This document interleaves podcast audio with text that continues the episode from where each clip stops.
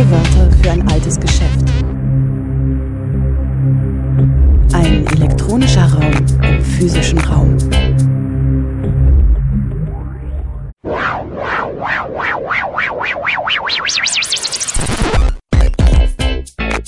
Playback.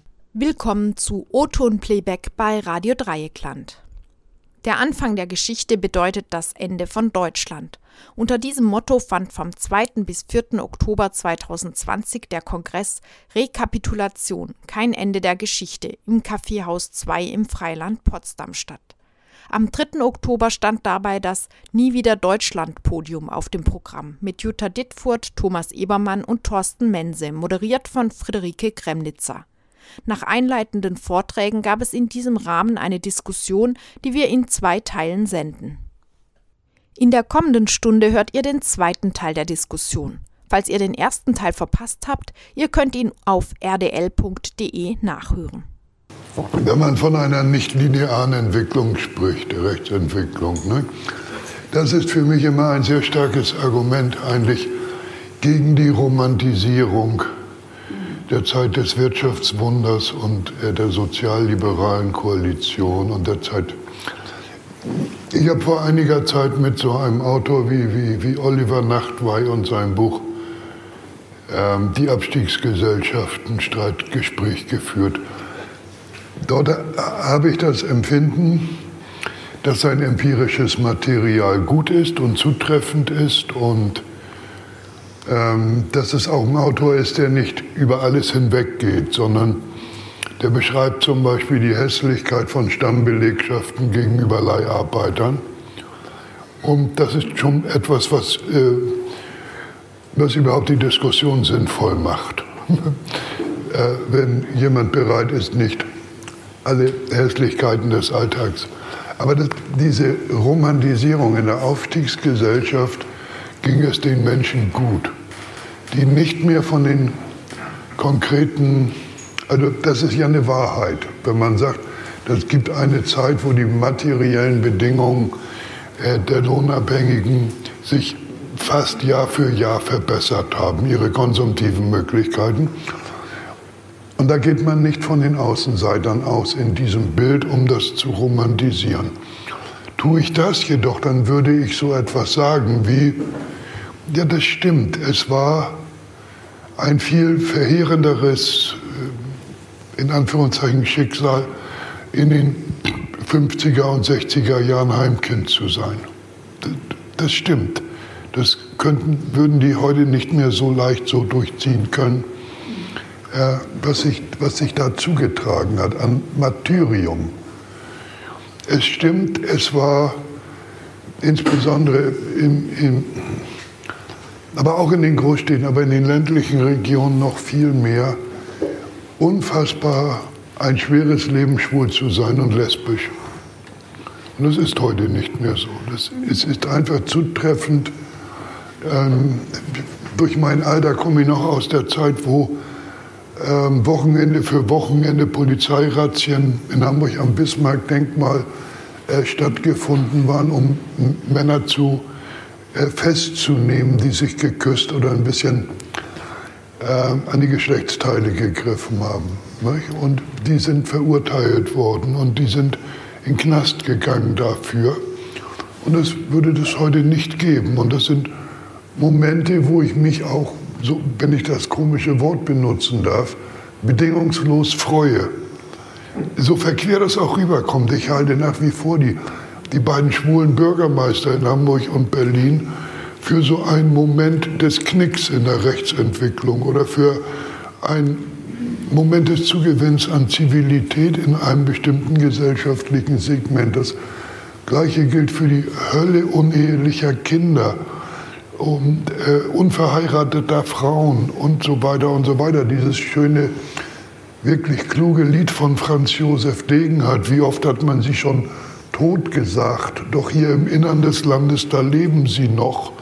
Äh, enthält unheimlich viel Wahrheit über die verzweifelte Drangsal von Menschen, die sich gemildert hat. Danach können wir dann meinetwegen diskutieren, ob das äh, besonders für die äh, gut situierten und so weiter und so weiter gilt. Aber ich, ich, ich finde, äh, wenn man, wenn man nicht von den konkreten Opfern ausgeht, und das sind oft die Außenseiter, ähm, dann macht man gesellschaftsanalytisch etwas falsch, indem man gerade sozusagen das Wirtschaftswunder und die wechselnden konsumtiven Möglichkeiten dermaßen verabsolutiert, dass man nicht nur in der Gefahr steht, sondern der Gefahr erliegt, äh, die Hölle zu übersehen, in der bestimmte ähm, Menschen äh, stecken können. Ich befürchte jetzt, dass ich viele andere Beispiele vergessen habe, aber ich glaube, das Prinzip ist klar.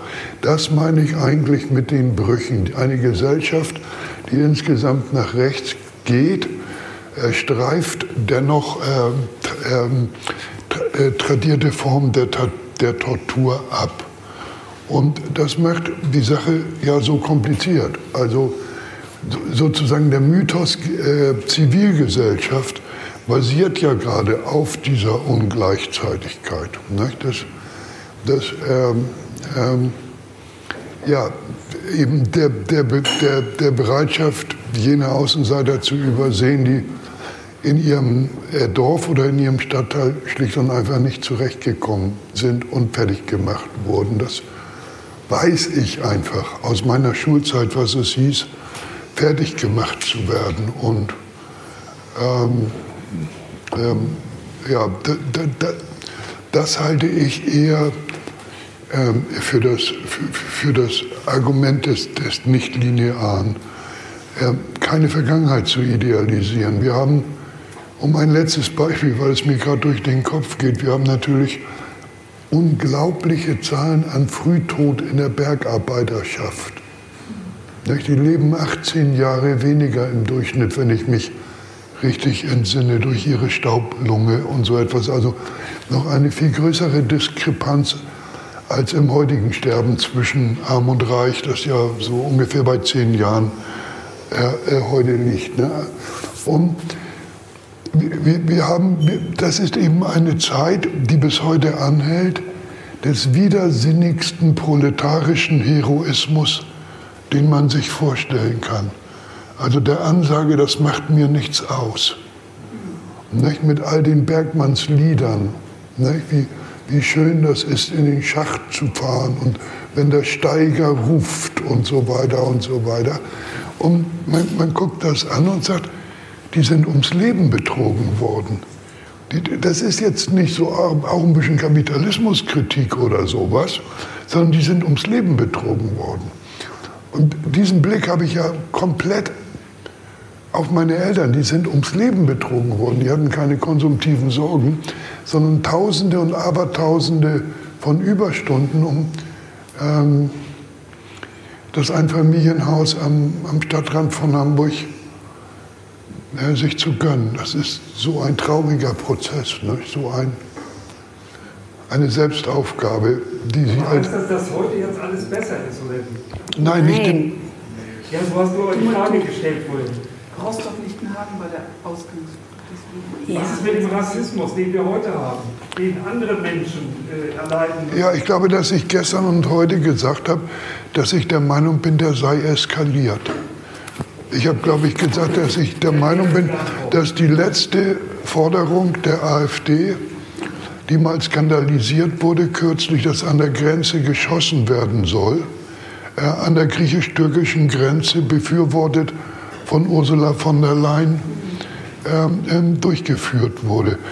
Äh, ich hatte äh, Fritzis Fragestellung so verstanden, vielleicht überinterpretiert verstanden, äh, ob, ob es so sozusagen eine gesellschaftliche Tendenz gegen die Rechtsentwicklung gibt, von der wir auch sagen können, das birgt Momente des Gegenläufigen.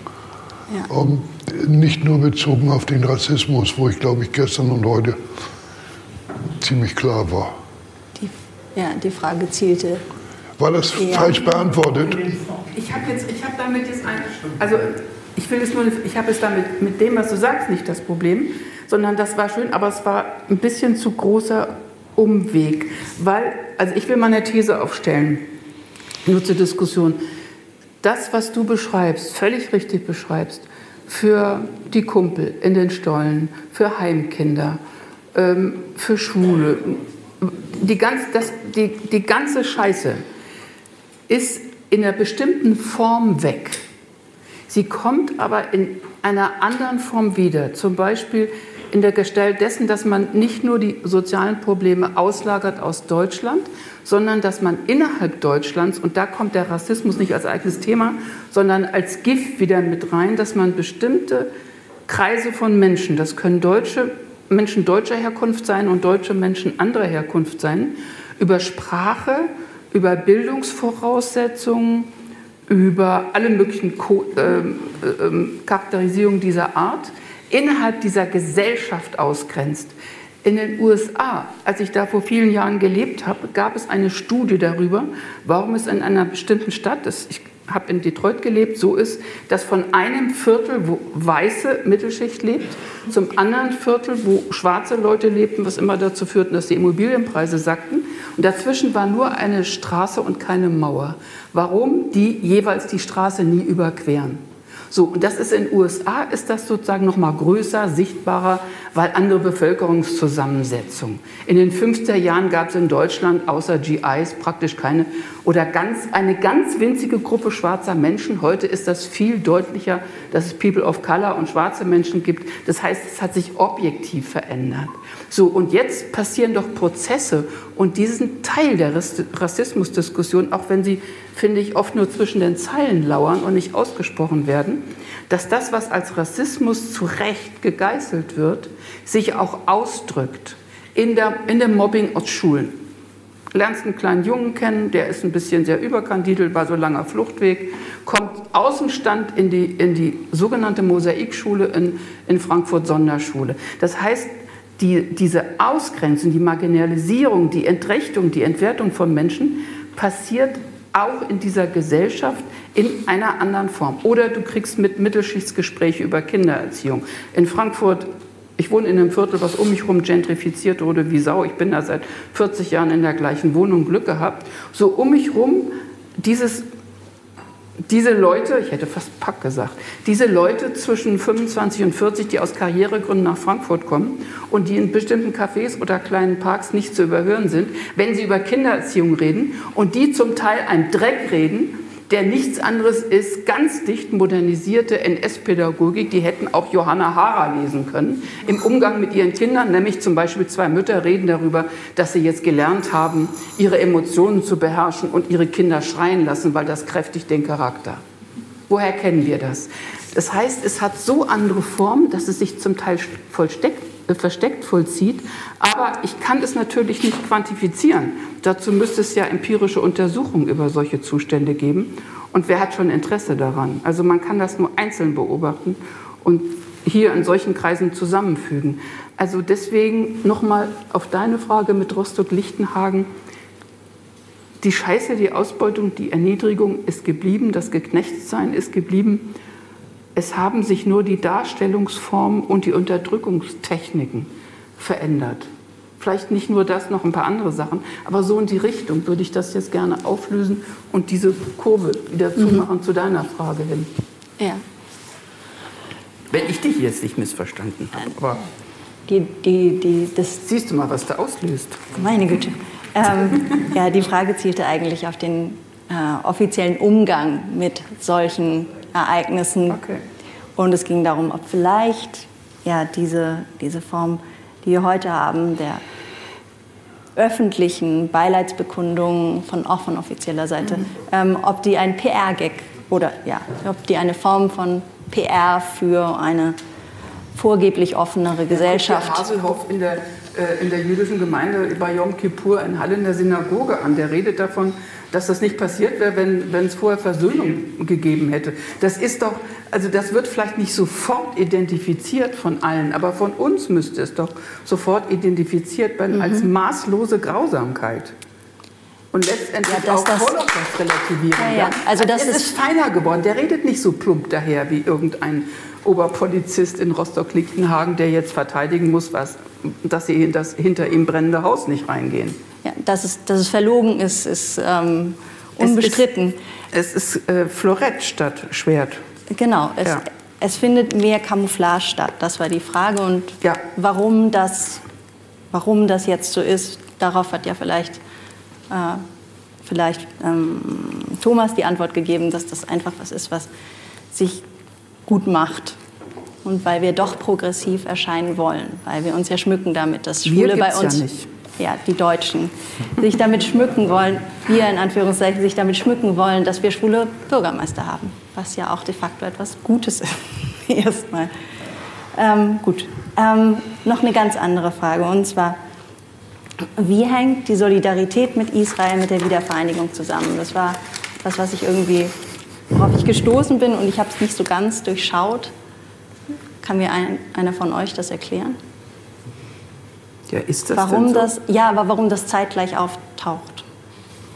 Also zumindest in der Konkret ist das so. Ich habe auch davor habe ich nur von Port einen Text gefunden, in dem das behauptet wird und ich glaube, da sind jetzt die Voraussetzungen, was wir unter was radikale Linke war und was nie wieder Deutschland als Kampagne war, unterschiedlich. Zum Beispiel ähm, ein wichtiger Teil der radikalen Linken war konkret und Menschen wie Hermann und andere in Hamburg, also Rainer und Thomas, wen es noch gab. Mhm. Aber es gab äh, eine ganze Menge unterschiedlicher Leute in der radikalen Linken, die man in dieses Es war doch damals so nicht mit einbeziehen kann, weil es einfach widersprüchlicher war.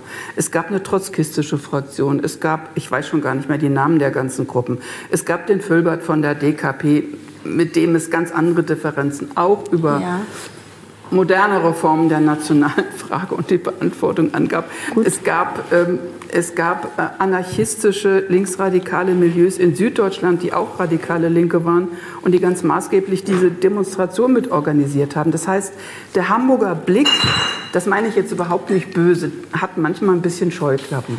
Ja, aber kennst, also Gibt es eine, eine innerlinke Kritik am, am linken Antisemitismus davor? Ja. Mir jedenfalls, ja? Von ja. wem denn? Also es gab innerhalb der Grünen zum Beispiel, sorry, da muss ich die Grünen jetzt mal an dieser Stelle erwähnen, es gab Auseinandersetzungen links, rechts und innerlinks äh, nach einer Reise, als Christian Ströbele nach Israel fuhr und äh, ziemlichen, ziemlichen Irrsinn, ich weiß die Zitate nicht, ich bin darauf jetzt nicht vorbereitet, dass ich die jetzt rauszücken könnte, ähm, ziemlich fürchterliche Sachen gesagt hat. Und da gab es innerhalb eines Teils der linken Grünen Streit. Mhm. Zum Teil intern und zum Teil offen. Aber der unterschied sich von der Kritik, die irgendwelche rechten Grünen an der Reise hatten, weil sie grundsätzlich was dagegen hatten, äh, überhaupt freundlich über Palästinenser zu reden. Also das mischte sich, da gab es wahrscheinlich vier bis sechs verschiedene Positionen. Das war durchaus ein Thema, aber nicht so ähm, nicht so deutlich, nicht so groß, nicht so wichtig, nicht so verbreitet innerhalb der Linken wie heute. Aber es gab zum Beispiel auch in kleineren Teilen, das habe ich jetzt für mein Buchhaltung und Widerstand nochmal gelesen, weil mich genau diese Frage mhm. selber interessierte. Was ist mir durch die Lappen gegangen? Was übersieht man in seinem eigenen politischen Leben dauernd? Und ich fand das unheimlich interessant, dass es zum Beispiel in der evangelischen Studentengemeinde ganz früh harte Auseinandersetzungen über Antisemitismus auch in der Linken gab. Dass es zum Beispiel innerhalb des SDS, der ja immer nur in der späten Phase betrachtet wird mit seinen Scheußlichkeiten der Solidarität mit der PLO und der El Fatah und sonst was, dass es in der, im SDS sehr früh, nämlich 59, 60, 61, in dem Zeitraum einen Kongress gab über Antisemitismus, der den linken Antisemitismus mit drin hatte. Mhm. Dann gab es Leute wie Jean Amery. Aber ich sage nicht, dass das massenhaftes Phänomen war. Ich sage nur, es wäre völlig falsch zu sagen, dass das erst 1990 begonnen hat oder gar erst mit, mit, äh, mit der radikalen Linken. Die radikale Linke hat aufgrund der besonderen Umstände, wir waren doch das gemeinsam in der radikalen Linken über alle Differenzen, die es da auch gab, war doch dieses wahnsinnige Entsetzen über, jedenfalls ging das mir so, vielleicht sehe ich das jetzt zu subjektiv, das Entsetzen darüber, was für Großmachtsprüche, was für Nationalismus da praktisch explosionsartig ähm, im parallel zum Mauerfall ausbrach. Und dass man in dem Nationalismus, selbstverständlich, wenn man ein bisschen was von Geschichte verstand, sofort beim völkischen Nationalismus und dafür natürlich da sofort beim Antisemitismus war. Das heißt, es war auf der Tagesordnung, ohne dass es eine dem heutigen Niveau schon vergleichbar entwickelte, breite Kritik am linken Antisemitismus gegeben hätte. Mhm. Aber die Wurzeln sind älter. Gut. Aber es gab natürlich eine Beschleunigung durch die Verhältnisse 89, 90. Keine Frage. Und ich bin ganz sicher, und das wäre ja was Gutes bei allen Problemen, die es dann bei radikalen Linken auch gab, ganz sicher hat die radikale Linke diesen Prozess gefördert und beschleunigt. Auch darüber, dass da Positionen umstritten waren. Ich habe mich zum Beispiel damals fürchterlich, und da habe ich, hab ich da einfach eine andere Meinung, ich fand es so klug und so interessant ich Wolfgang Port finde. Ich fand es schrecklich, die Position zu sagen, Israel habe aus Gründen der Selbstverteidigung auch das Recht, eine Atombombe zu zünden. Das war eine Grenzüberschreitung, wo wir uns gefetzt haben, weil manche der Meinung waren, Israel hat das Recht aufgrund der deutschen Geschichte und wir und andere waren nicht der Meinung. Aber dieses Fetzen selber, Streit ist ja nichts Schlechtes, sondern diese heftigen Auseinandersetzungen waren fällig, die waren überfällig, die waren los. Da kam man ja selber mit einer Gegenposition plötzlich drauf, wo die Schwächen der eigenen Position waren. Das sage ich auch für mich. Und da entwickelt sich was weiter. Insofern war die radikale Linke unbedingt ein Beschleuniger der Auseinandersetzung mit dem Antisemitismus in der Gesellschaft und innerhalb der Linken.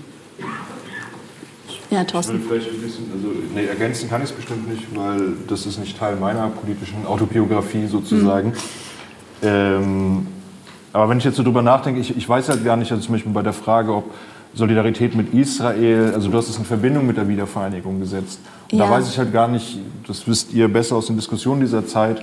Äh, ich kann das sozusagen nur aus meiner Beschäftigung mit Texten aus der Zeit sagen, dass ich gar nicht weiß, ob es sozusagen diesen engen inhaltlichen Zusammenhang gab oder ob da nicht verschiedene Sachen zusammengekommen sind. Also ein Text, den ich mit, in meiner Auseinandersetzung entdeckt habe und auch allen Leuten immer noch ans Herzen legen kann, ist der Gerd Albertus ist tot von 1991, wo die revolutionären Zellen oder, ein, oder wo die sich dann so ein bisschen zerlegt haben. Wahrscheinlich äh, kriege ich das gerade alles nicht mehr so ganz richtig wieder, aber die Ursache war, dass einer ihrer Gruppenmitglieder äh, bei einer damals dachten sie, befreundeten palästinensischen Gruppe war. Und ich weiß gar nicht mehr, was die Gründe waren. Auf jeden Fall wurde er von denen vor ein Volksgericht gestellt und erschossen. Und dann äh, gab es sozusagen innerhalb der RZ sehr viel Streit, wie man damit jetzt umgeht. Und man will ja auch nicht sozusagen dem Klassenfeind Munition geben, wenn man das öffentlich macht. Und irgendwann hat sich ein Teil, es gibt so eine Broschüre, die man vielleicht noch irgendwo entdecken kann, wo die ganzen Texte aus dieser Diskussion zusammengeführt sind. Und dann gibt es so einen Text, Gerd Albertus ist tot, wo sie sozusagen seine Erschießung zum Anlass nehmen, grundsätzlich linke Gewissheiten in Frage zu stellen, nämlich überhaupt diesen klassischen Antiimperialismus, gute Völker gegen böse Völker, der komplett alle gesellschaftlichen Differenzen innerhalb von diesen Gesellschaften negiert. Und, und mit diesem klassischen Antiimperialismus und dem Denken von so schwarz-weiß und es gibt nur unterdrückte Völker und es gibt gar nicht die Möglichkeit, dass es vielleicht innerhalb dieser unterdrückten Gesellschaften nochmal Bevölkerungsgruppen gibt, die diskriminiert werden, denen man ja gleichzeitig die Solidarität entsagt, wenn man die nur als so einen monolithischen Block sieht.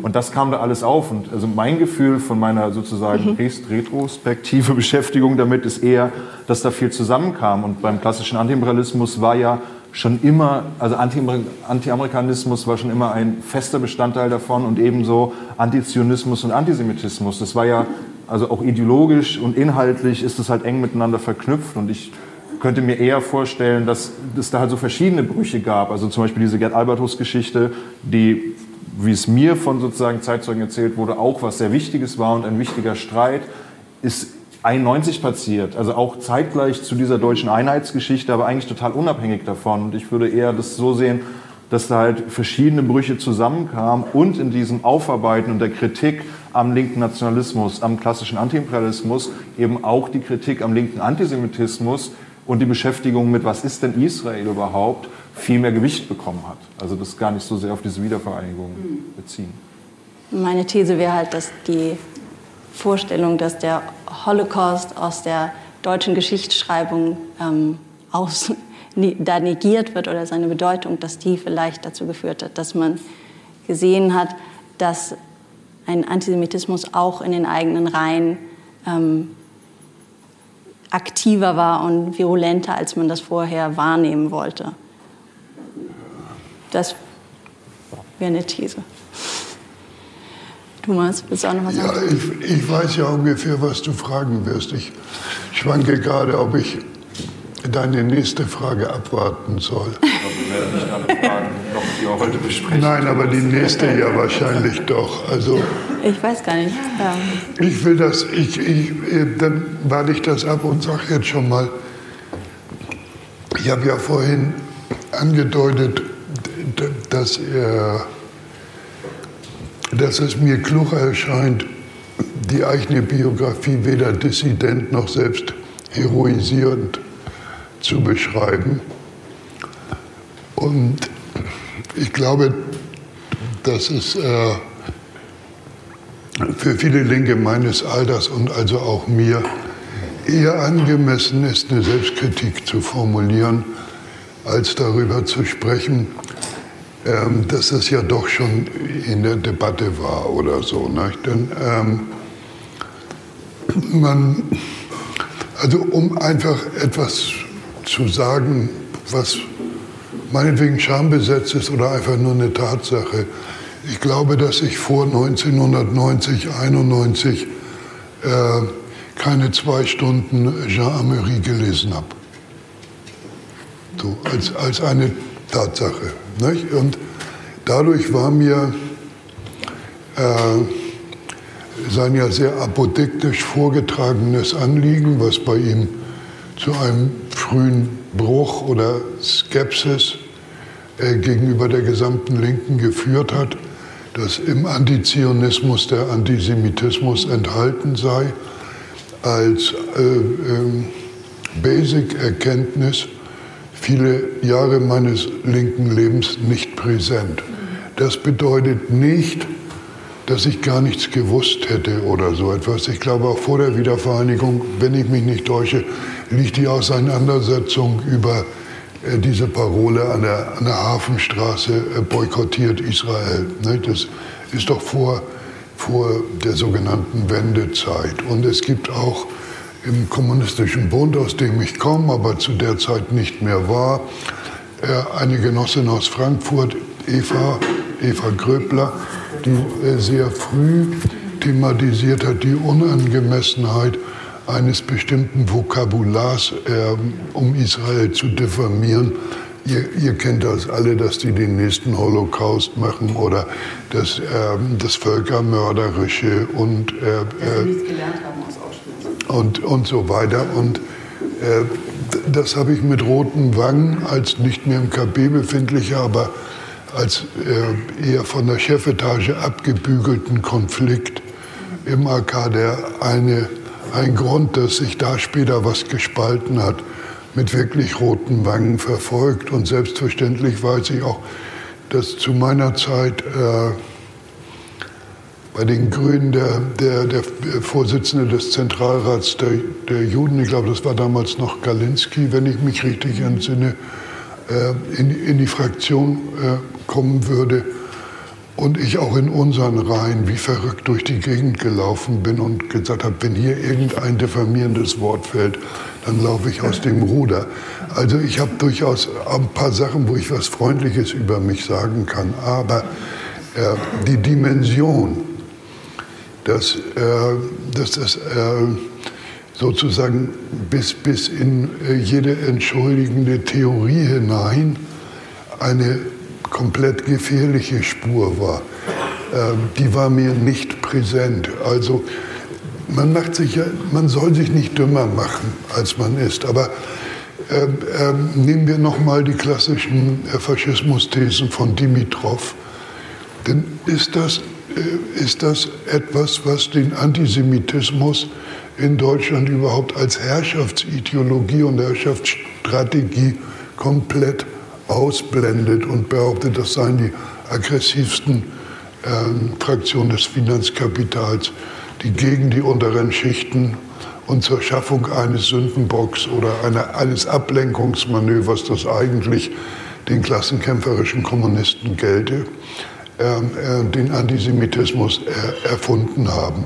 Und das ist so grundlegend falsch, dass ich jetzt nicht einfach sagen kann, ich habe die Tiefe der Kritik an den Dimitrovschen äh, Thesen begriffen. Ich habe begriffen, dass das wahnsinnig schematisch ist, wie so, vieles, was äh, kanonisiert wurde in der sogenannten kommunistischen Weltbewegung.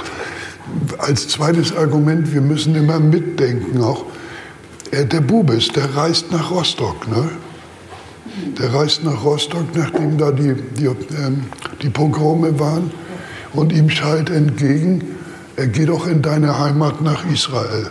Ein unglaubliches, ähm, ein, ein unglaublicher Vorgang, der einen nach der Methode, ich muss eine Einzelheit genau durchdenken, äh, äh, vor Augen führte, wie viel Lüge in der ganzen Geschichte von äh, ähm, ähm, ähm christlich-jüdischer Symbiose und herzlich willkommen und äh, ihr, ihr, bekommt auch euren äh, Zentralrat und so weiter und so weiter Gelegenheit. Also in der Wiedervereinigung selber oder in dem Prozess haben sich ja Sachen abgespielt, die einen sehr zum Denken, äh, äh auch zum Umdenken angeregt haben. Wenn ich nach Entschuldigungen suche, was überhaupt nicht meine Ambition ist, dann könnte ich darauf verweisen, dass so ein avantgardistischer, genauer Beobachter wie Eike Geisel, den ich viel später erst äh, auch in seiner provokativen äh, Schreibart äh, hab, äh, schätzen gelernt habe, der, der, der, hat subjektiv von sich einige Jahre davor gesagt, er sei Antizionist. Es gab eine Art Konsens, ähm, den, den ich ungefähr so übersetzen würde, äh, man, durfte, man sollte Israel nicht über das Maß hinaus diffamieren, nicht an einem äh, ungerechten eigenen Maßstab kritisieren, aber Antizionist könne man schon gut sein. Äh, als ich vorhin gesagt habe, äh, ähm, das, Ende der Massenpolitik und die deutsche Wiedervereinigung haben ein, ein Bücherschränke voll neuer Lektüre nötig gemacht, die, die gar nicht jetzt alle etwas mit ähm, Antisemitismus oder Stellung zu Israel zu tun hatten, sondern die etwas zu tun hatten mit dem Versuch, jenseits des Politizismus die Welt zu begreifen, in der man äh, äh, erlebt. Ähm, äh, dann gehört das ganz gewiss dazu. Und das Verquere ist, dass ganz viele der großartigsten Texte weder vom Antisemitismus noch von Israel handeln, ähm, sondern äh, Kapitalismuskritik betreiben. Und in der Falle hat man eben zeitweise gesetzt, sodass ich immer sagen würde, ähm, dieses, dieser kleine Boom im Wasserglas äh, ähm, des Antideutschen, ähm, der, der hat sehr dazu beigetragen, dass in den verschiedensten linken Zentren äh, ein Erkenntnisprozess eingesetzt hat. Ich breche das extra auf so etwas Schlichtes wie Pallituch tragen, ja oder nein herunter, wo ja in Hunderten von kleinen Zentren diskutiert wurde, wie verhalten wir uns dazu. Und das würde ich nach wie vor für wertvoll halten. Und das andere wird gleich komplizierter, das sage ich jetzt schon.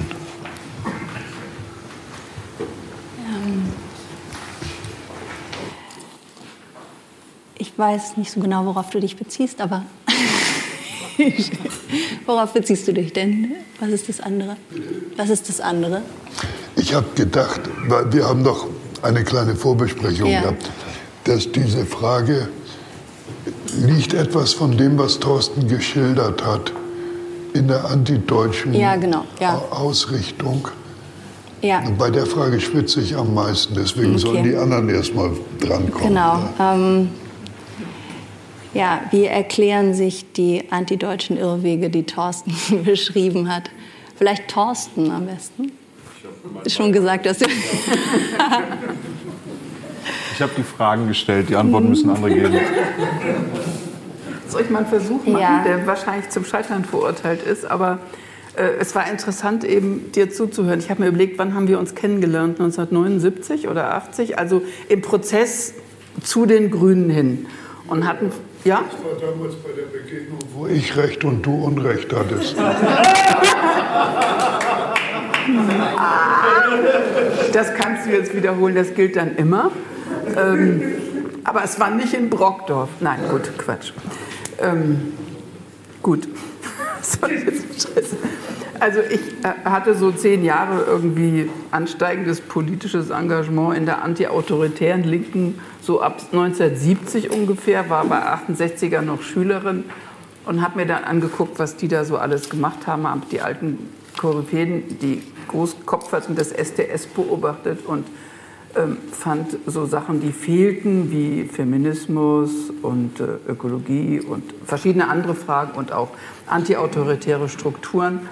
Und die Bewegungen der 70er sind dann eher, oder Teile davon, die, in denen ich sozialisiert wurde. Und als ich mich dann mal organisiert habe, war es 1976 das Sozialistische Büro in dem ich irgendwie ein Jahr, zwei Jahre aktiv war und dann nicht mehr, weil der Laden mir zu sozialdemokratisch war. Ich hatte kurz mit dem KB geschwankt, die waren mir aber was die Frauenfrage anging, ziemlich, ziemlich unsympathisch. Und das hat sich dann später auch geklärt. Er hatte eine tolle Betriebsrätin. Ich habe viel gelernt auf diesen, die hatten so Massenveranstaltungen in den Messehallen zu Mosambik und äh, großartig. Also welche andere linke Gruppe kriegte damals schon 6000 Leute in der Halle und hatte bei Bayersdorf oder anderen äh, oder Texaco Betriebsräte über äh, linke Listen. Und also das war schon sehr beeindruckend.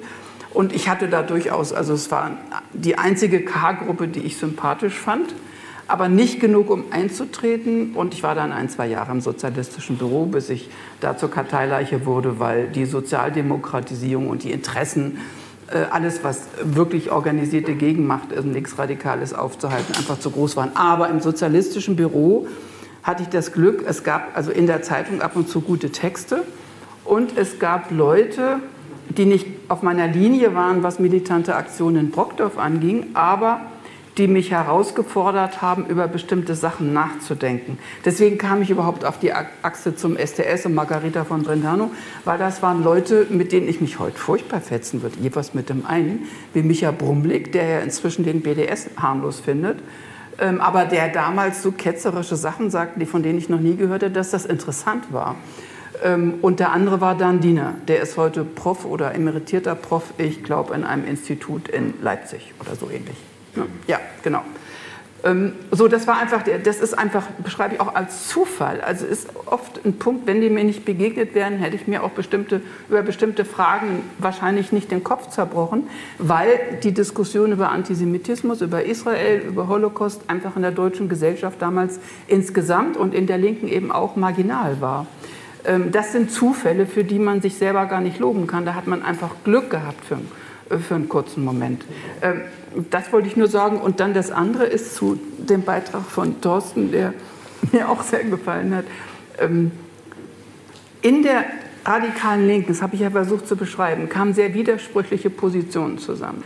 Und der Laden flog auch nach einiger Zeit wieder auseinander. Also ich hatte dort ähm, ziemliche, ziemliche Probleme und ich kriegte ziemliche Attacken, als ich beschloss, nicht 89 oder 90, sondern erst Anfang 91 ähm, aus den Grünen auszutreten, weil wir als süddeutsche Linke den Plan hatten, möglichst viele linke Grüne rauszuholen, den Laden zu spalten. Das war ein bisschen größenwahnsinnig. Äh, zweitens vielleicht einen Teil der Kriegskasse mitzunehmen. Das gelang auch nicht ganz. Aber dann wenigstens so, ich habe dann nochmal für den Bundestag kandidiert und habe auf der Straße getanzt, als ich nicht gewählt wurde, weil wir in kleinen Gruppen, die es dann nur noch gab, den Plan hatten, das zu benutzen. Das kann man nicht laut sagen. Das konnte ich auch wegen der Tratschkultur in den Linken innerhalb der äh, radikalen Linken nicht laut sagen, ich, hört mal, ich bin da nur noch aus den taktischen Gründen, weil ich dann einen kleinen Teil Apparat mitnehmen will, in eine künftige Struktur überführen. Also habe ich das nicht gesagt, also habe ich brav für die Grünen kandidiert und das wurde mir zu einem gewaltigen Vorwurf gemacht, weil die ja aus guten Gründen auch, ich verstehe die vollkommen, die Nationalhymne im Bundestag gesungen hatten und all den Scheiß gemacht, den ich vorhin im Vortrag erzählt habe. So, und dann gab es also durchaus Differenzen und man trennte sich ein bisschen, dann gab es diesen äh, diesen Kongress von Konkret, auf den ich eine riesige Hoffnung gesetzt hatte, dass jetzt nach dem Scheitern verschiedener linker Projekte und dem, der Veränderung des Landes, dass man da hingeht und auch Leute findet, die man überhaupt nicht politisch ausstehen kann, aber dass sich da was zusammenbraut, was brauchbar ist. Und das war für mich ein ziemlich großer Schock. Ich weiß noch die Sekunde, in dem Christoph Türke, ein Mensch, der sagt, er käme aus der kritischen Theorie, seinen Vortrag anfing mit dem berühmten Satz, die Hautfarbe eines Menschen ist nicht so egal, ich sage es sehr frei, freihändig, in meinem Buch steht es genauer, ähm, wie die Farbe eines Anoraks. Also er ging drauf, dass das äußere Aussehen, die schwarze Hautfarbe, eine Verbindung hat mit dem Charakter des Menschen und der Konstitution seiner Persönlichkeit. Und ich sitze da oben, kenne die Diskussion aus meiner Kindheit mit meinem Vater, der mir erklären wollte, zu einer bestimmten Zeit war das deutsche, westdeutsche Bürgertum so drauf. N-Wort hätten zwar die gleichen Rechte und wären gleich, aber nicht die gleiche Intelligenz, weil andere Hirnstruktur. Und ich habe das sofort zusammengeflasht und Manfred und ich saßen oben auf dem Podium und brüllten so schnell dagegen an, dass wahrscheinlich viele andere, die andere Voraussetzungen hatten, äh, nicht mit dem Thema an, also einfach anders umgingen. Nicht rassistisch waren, sondern einfach einen anderen Zugang zu den Worten hatten, nicht mitkamen, bis auf Bettina Hölche vom Kommunistischen Bund, die ich seitdem wirklich groß schätze, und äh, Ingrid Strobel und so. Also ein paar gab es, die sich dann anschlossen und der Rest war geschockt. Und Hermann verteidigte leider, das hat er ja später äh, wieder rückgenommen, verteidigte leider Christoph Türke und andere taten das auch. Und ähm, ich habe gedacht, okay, wenn die, der Zustand der Linken so ist, dass das nicht identifiziert werden kann, dann ziehe ich mich raus. Und ich habe mich dann ziemlich lange aus dem Teil der radikalen Linken rausgezogen, weil ich einfach überwältigt war von der Enttäuschung ähm, und dachte, okay, ich muss woanders Leute suchen. Wir haben dann andere Projekte gemacht und so weiter. Und dann bin ich aber immer wieder hin zu dem, was ich dann radikale Linke nannte oder Antideutsch nannte. Ich habe selber, also Elsässer ist für mich zum Beispiel, wenn man heute sagt, Elsässer hat in der Zeitung so und so geschrieben, die Linke muss antideutsch sein, dann wisst ihr, dann geht mir das am Arsch vorbei, weil Elsässer, und danach urteile ich auch damals schon, ein sexistisches Arschloch war. Das hat er übrigens mit Joschka Fischer gemeinsam, als der noch als Linksradikaler verkleidet rumlief. Das heißt, es gibt bestimmte Grundwerte bei Menschen. Wenn einer linksradikal ist und ganz toll Antikapitalismus formuliert, aber er ist Antisemit oder er ist kein Antisemit, ist aber ein sexistisches Arschloch, ja, dann denke ich immer, bei bestimmten Grundwerten habe ich den Verdacht, und der hat sich leider zu oft bestätigt, dass das der, das Scharnier, der Andockpunkt ist für mögliche reaktionäre Entwicklungen, wenn die in dieser Gesellschaft belohnt werden. Und ähm, ich habe mich selber nicht antideutsch genannt, weiß ich, vielleicht habe ich das auch mal, ich kann mich nur nicht erinnern.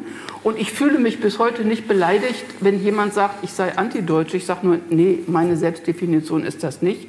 Aber da bin ich jetzt auch milder geworden, weil ich jetzt gelernt habe, dass nach 2010 es viele junge linke Leute auf Demos gibt, die nie wieder Deutschland rufen, die mir politisch nah sind und die sich solidarisch auf Israel beziehen und die sich Antideutsche nennen. Aha, denke ich, okay, ausgeklingt habe ich mich davor, in der Zeit, als Bahamas abdriftete und als Leute wie Elsasser und verschiedene andere, ich weiß schon die Namen gar nicht mehr, da drin waren und die Klügeren daran, die es ja auch gab, ähm, wie ist der eine Kollege aus Hamburg? Oh, ne, Egal, also es gab auch am Anfang kluge. Und dann war Bahamas ein Projekt, wo ich irgendwann mal zwischen 96 und 98, ich, äh, wenn ich mich richtig erinnere, ähm, ich habe auch das nicht nachgeguckt, dachte, es ist interessant, es gibt also auch Linke, die die Frage des Verhältnisses zu Israel dafür benutzen, um ihre eigenen, ihren eigenen Frieden äh, mit den herrschenden Verhältnissen zu machen. Und als ich zu der Schlussfolgerung gekommen war, nach mehreren Veranstaltungen, die Antideutsche und Bahamas in Berlin und anderswo gemacht haben, habe ich mich da verabschiedet und dann erst 2006, 2009 mitgekriegt, wo Elsässer inzwischen gelandet war, äh, weil mich dessen Kehrtwendungen gar nicht interessierten. Also das nochmal, das ist da wirklich, na, egal. So. Das fiel mir jetzt ein. Hier. Ja, jetzt bitte. Also ich habe, eine, um mich auf heute vorzubereiten, nochmal dieses monumentale Standardwerk Die Offenbarung der Propheten gelesen. Und unsere gut begründete Formulierung ist eine andere Erwartung als das, was Thorsten eben äh, aufgeschlüsselt hat, so gut. Wir sehen einen Weg, ähm, von Antideutsch zu Pro-Westlertum.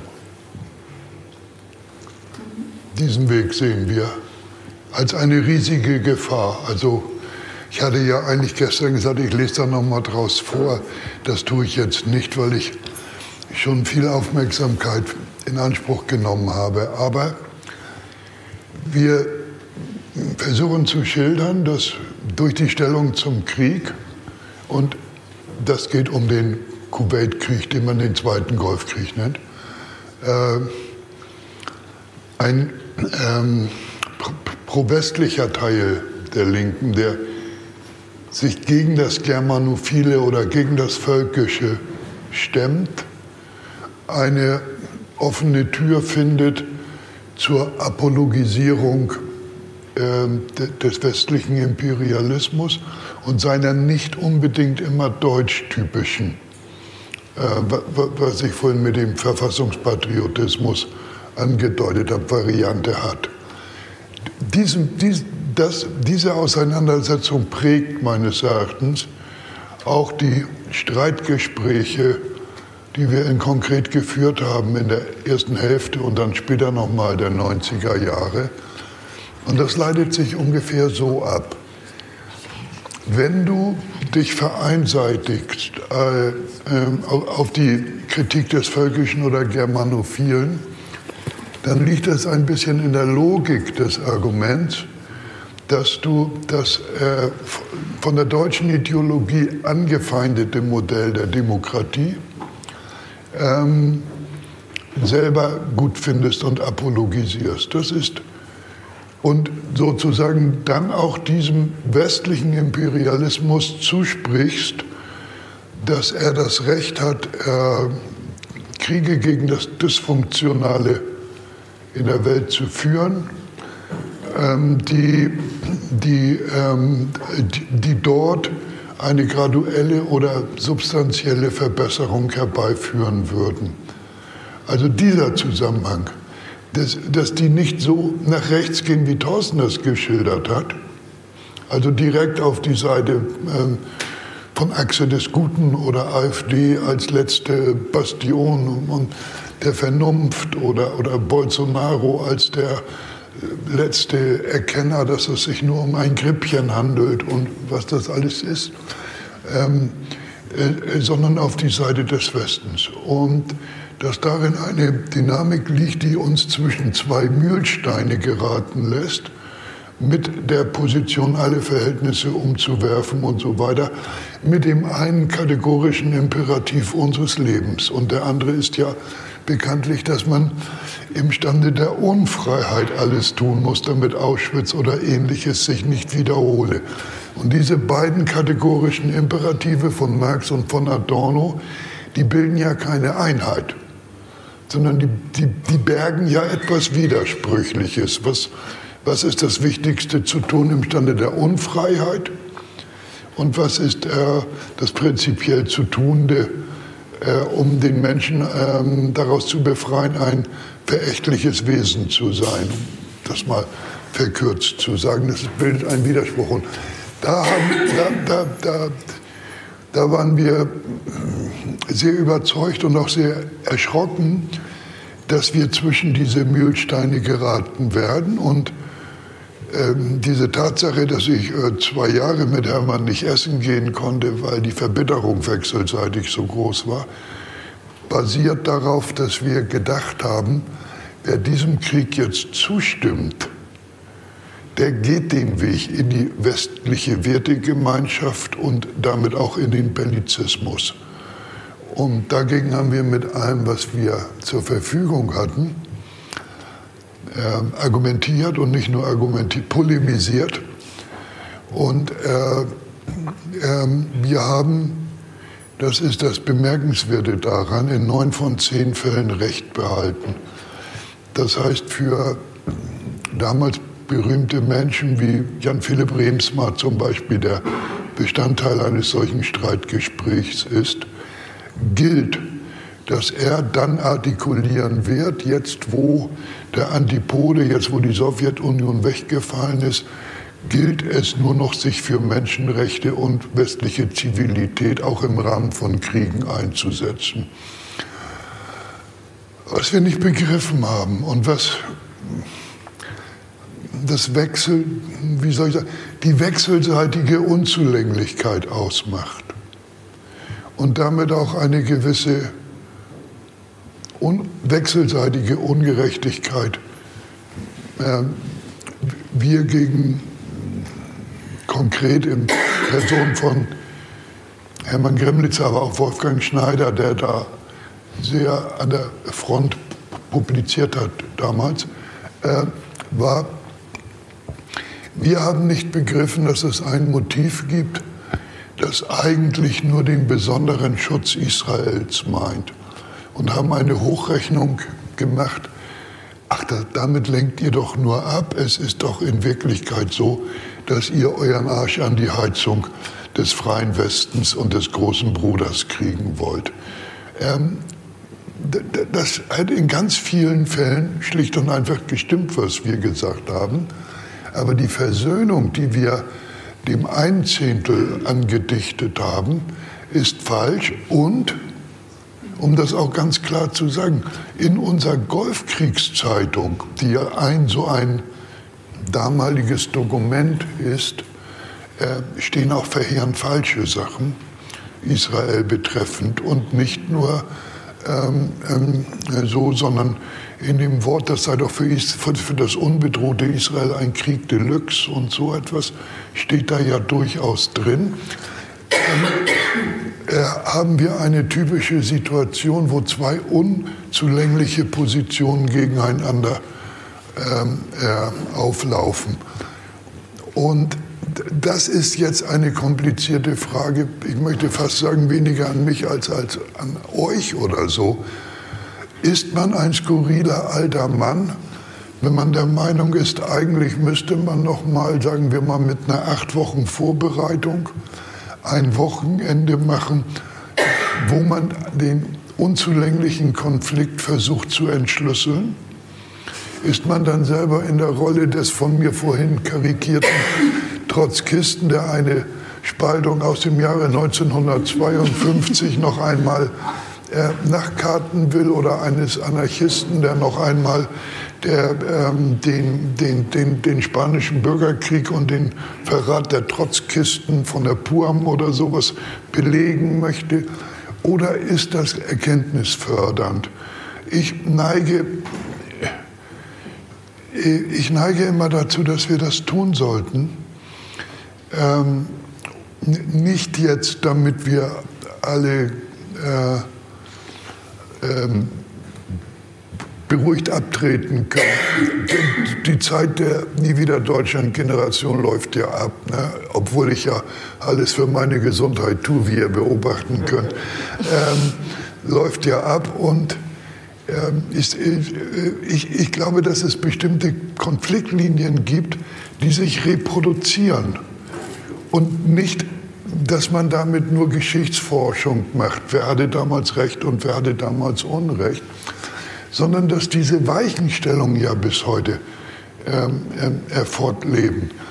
Thorsten hat einen super Vortrag gehalten, wirklich, aber er, er sozusagen den pro-westlichen Anpassungsprozess hast du darf ich sagen, komplett oder sehr weitgehend ausgeblendet zugunsten der Beobachtung jener, die selber eigentlich an die Seite des Rassismus und des völkischen Nationalismus gegangen sind. Äh, diesen gibt es aber auch. Und äh, insofern gibt es tatsächlich diese zwei Momente. Ne? Es, ähm, es gibt einmal das, das Moment des ähm, des in gewisser Weise durchgesetzten. Versteht ihr, wenn ich die Jungle World, deren größter Feind ich ja nicht bin, zur Hand nehme, dann weiß ich, hier lese ich eine Zeitung, in der eigentlich durchgesetzt ist, dass westliche Kriegsführung äh, zur Verbesserung der menschheitsgeschichtlichen Lage beiträgt. Das, das hat unglaublich hitzige Debatten darum gegeben aber das ist durchgesetzt. Als, so wie man auch sagen kann, der Keynesianismus ist durchgesetzt. Nicht, dass es keine gegenläufigen Artikel gibt oder sowas, sondern man versucht ja, die Linie eines Blattes zu erfassen und, und äh, nicht die Gegenstimme.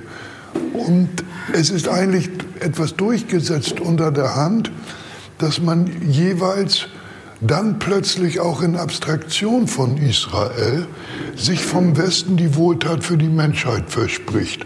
Zum Beispiel hat sowas wie Ukraine ganz augenscheinlich nicht, nicht viel mit Israel zu tun oder die Krim-Frage oder so. Aber trotzdem wird dort eine Position bezogen, die in Anfang der 90er Jahre von einem Teil der Linken oder von der, von der Chefetage der Konkret, wenn man das so sagen darf, noch als Ausnahmedefinition, ähm, der Irak muss unschädlich gemacht werden, Israel angreifen zu können, deklariert wurde. Indem wir diese Ausnahme nicht gesehen haben, ist Ade unsere Polemik etwas Überschüssiges, das wir damals nicht begreifen konnten.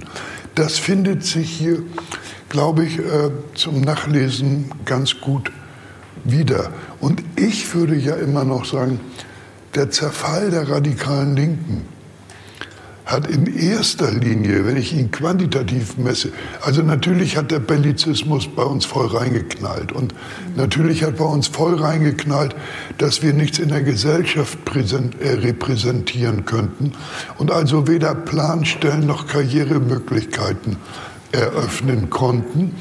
Und ähm, auch die Angst der Menschen, dass man ins Nichts fällt, wenn man überhört wird und so etwas, hat furchtbar reingeknallt. Und auch natürlich der, der Abtritt ins private Leben und eine Generation wird 30 und dann hört die Uni-Zeit auf und dann muss man auch mal an sein Fortkommen denken. All das auch. Aber der Hauptstrom, wenn ich ihn politisch äh, äh, äh begreife, ist in das Pro-Westlertum äh, ähm, äh, abgeflossen von uns und nicht nicht in das äh, völkisch Verrückte oder Überdrehte oder so etwas. Und das, kann man, das könnte man, glaube ich, nachzeichnen. Und das ist eine Problemstellung, die man aufarbeiten muss. Ich glaube, für die Konkrete ist es überhaupt kein Problem. Also für meine Lieblingszeitung, an der ich ständig rumnörgel, ist es überhaupt kein Problem auszudrücken, äh, dass sie mit den von Thorsten äh, ähm, er so gut niederpolemisierten nichts zu tun haben will. Aber es ist ein Problem, mit den Pro-Westlern nichts zu tun haben zu wollen, als äh, strategische Fragestellung, mit den Anhängern der Zivilgesellschaft und so etwas. Ne? Also, und ähm, deswegen würde ich darauf das Augenmerk richten, ob das etwas Langweiliges ist ähm, für, für so einen Saal, der ja in großer Mehrheit äh, mehr als eine Generation von mir entfernt ist, das weiß ich nicht. Und das habe ich vorhin einleitend gesagt, nichts ist peinlicher als die Rolle von einem äh, rechthaberischen alten Mann, der denkt, er müsse noch eine Schlacht von 1992 gewinnen oder so.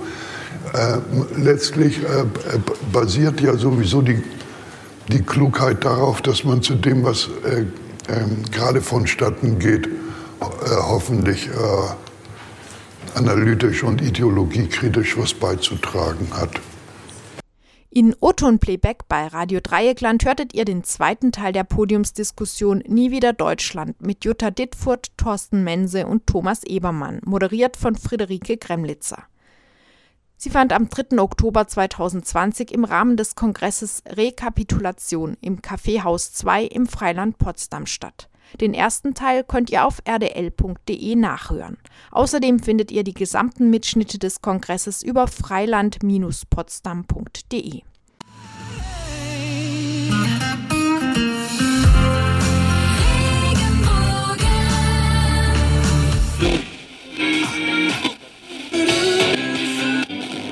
Musikmix aus vier Jahrzehnten.